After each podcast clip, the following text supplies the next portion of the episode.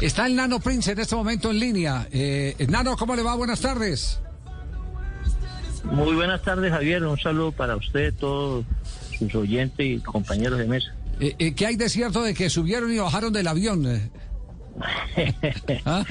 Sí, lamentablemente ha sido así, pero bueno, yo creo que la última es que toca seguir trabajando aquí en Ibagué, preparando el profesor Hernán Torres el partido frente a al Emeré el próximo miércoles en Ecuador y ahí mm, se mirará más adelante cuándo se jugará con el Deportivo Cali. Pero de verdad, ¿alcanzaron a estar montados en el avión ahí en el aeropuerto? Sí. No, no, no, no, no, simplemente que estábamos entrenando normal hoy Sí. y nos dieron la información de que teníamos que viajar hoy a la ciudad de Medellín a jugar mañana con el Deportivo Cali, pero alrededor de la una de la tarde mm, nos llamaron y que no, que el partido se ha sido aplazado. Es que, Javier, la cancha San Gabriel, la sede Sí. de Tolima, queda exactamente a dos cuadras del aeropuerto. A ver, Sí, nanito, nanito, ¿qué vamos a hacer ahora? Ahorita las uvas están verdes para que se vayan a comer unos pollos o alguna cosa de sí, ¿no? Yo no sé, mijito, qué vamos a hacer. Ay, pero estoy más cansado que el grafitero de la muralla china que se suba, que se baje. que sí.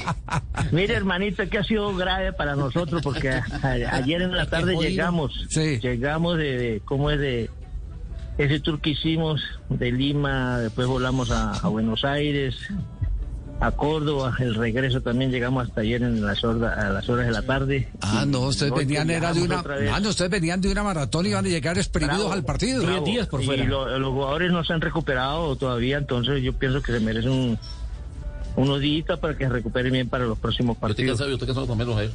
¿Qué, qué dice Estoy cansado porque para poner a los jugadores, vamos, ponerlos a jugar, este- estamos cansados Ah, todos. también, claro. pues, Si estamos cansados nosotros, hermanos, si estamos cansados nosotros que, que no jugamos, ¿cómo eran los jugadores? Nada, les han dicho eh, más o menos para cuándo calculan que podría programarse, reprogramarse el partido.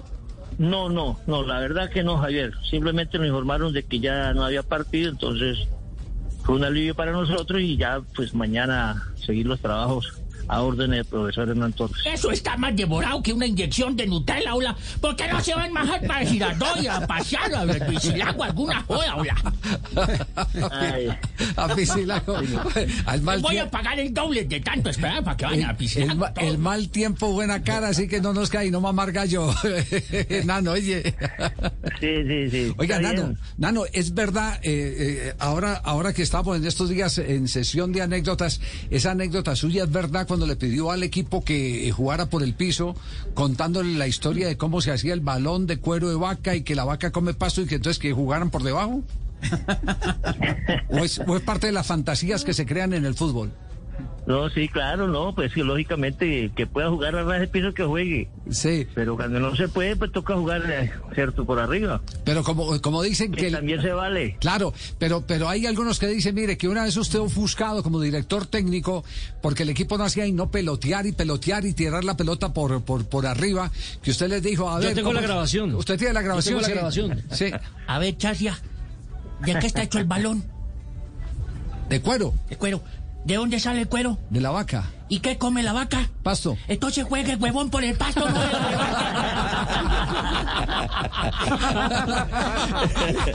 ¿Esa sí fue verdad? No, no, es que se la han acomodado.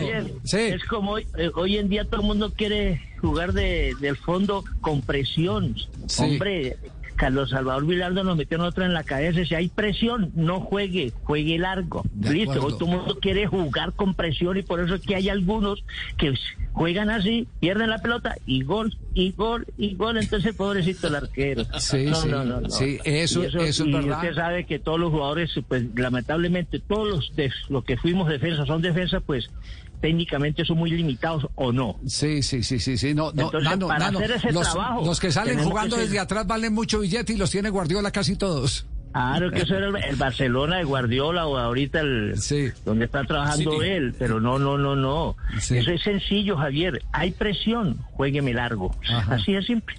Complicado. y- vamos a, a pelear el balón en el campo rival y se acabó el problema. Indudablemente, indudablemente. Porque todo el mundo, como lo ve que es un estilo de moda, cree que lo puede ejecutar sin tener las herramientas.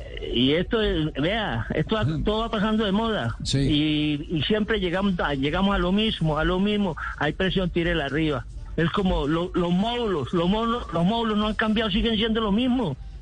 De Sí. que yo me conozco, el 4-4-2, el 4-3-1-2, el 4-3-3, ahora el 4-2-3-1, que es el mismo 4 4-1-1. No ha cambiado. Entonces el fútbol no ha evolucionado en ese sentido, en cuestión de módulos. No, ¿no? esto es de ciclo. Lo que se dejó de hacer eh, hace 10 años vuelve al. Vuelve, Lo estamos haciendo claro. todavía. Es que hace, hace, hace- yo me acuerdo que criticaban a Bolía, a Maturana por el 4-4-2 que defensivo. Y ahora todo el mundo está haciendo lo mismo. ¿Y dónde está la evolución del fútbol entonces? Sí, la, evolución del fútbol es que salgan 10 Messi y 10, y, y 10 Ronaldos. Ajá, esa es la revolución. Esos La- son los que hacen la, la, la, la diferencia.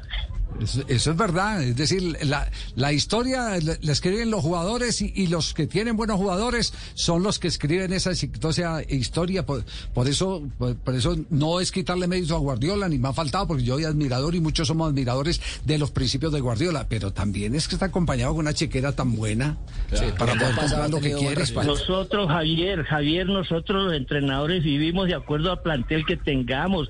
Nosotros hicimos, con- en la época mía como jugador, hicimos grande a muchos entrenadores. Ahí es la verdad que tenemos buenos equipos. Sí. Pero usted cree que eh, a mí me gustaría que Guardiola vi- viniera y cogiera el último de la tabla de Colombia, que no le trajeran eh, de, este jugadores, sino con esas nóminas.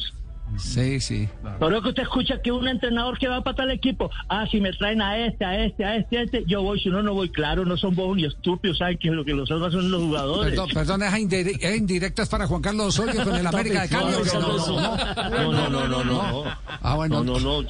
El día que yo vaya a hablar del profesorio, pues digo públicamente, yo soy muy frentero para decir las cosas, pero no, no lo digo. Cañero. Sí, sí, sí. es Oye, amigo, me tiene contento con esas palabras. ¿Cómo habla? ¿Cómo dice, Le voy a subir el sueldo a la nanita para que, que me coja el equipo, es decir. En cambio, habemos técnicos que llegamos a, nos contratan, vea, mijo, defiéndese con lo que hay. Sí. Que toca una cifra con las uñas. Sí, sí, sin ninguna duda. Nano, un placer eh, haberlo tenido este ratico aquí en el programa. y- Sabroso, y sabroso que- este programa y el rato que pasamos. Muchas gracias. Un abrazo. Una- un abrazo. Na- Oiga, con Bueno. las, ter- las tertulias son largas. Muy largas. buenas son- anécdotas. Le ve, le ve Un uno termo la- de café, no es un café, un no, termo. No, Termo, no. sí. Más de un termo de café. Le ve uno la cara al sol y todavía no ha acabado el tema. ¿Alguna vez le tocaría marcar a Castel? ¿Aquí en la Castel? A- a- Sí, eh, una a vez eh, eh, él estaba en la selección Colombia. Sí. Eh, él, por supuesto, Sí. ya consolidado, veterano. Yo apenas estaba empezando el Junior. Hubo un partido amistoso aquí. eh, este, Ya, empezó a sacar selección disculpas, que apenas estaba empezando. Ya Sí, sí, sí, no, yo estaba muy joven y, y el Nano Prince estaba ahí, yo enfrenté, obviamente, con todo, ya yo veía al Nano Prince, imagínense, este, ahora- pero sí, sí, ese día lo enfrenté. ¿Cómo le parece, Nano? Oiga, Nano, Nano, usted en su WhatsApp tiene una foto con Diego Armando Maradona. ¿Tiene alguna anécdota con Diego? Cuando jugaron en el 81-82 en Bogotá, en una eliminatoria mundialista. Sí, claro, esa fue esa foto fue en el año 85 cuando jugamos, la- pues jugamos la, la generación de nosotros Sí. jugó la, la última que este, eliminatoria. Si el Nano hizo gol en el partido y todo. Sí, claro. goleador claro, de la selección perdiendo Colombia. 1-0, empate, después perdimos 3 3-1. En ese partido recuerdo tanto que eh, Maradona jugaba de 10 y el 9 era Valdano. Entonces, eh, el doctor Gabriel Ochoa, que en paz descanse, me dijo, cuando Maradona se mete 9, lo coge vos. Listo, médico, yo lo atiendo.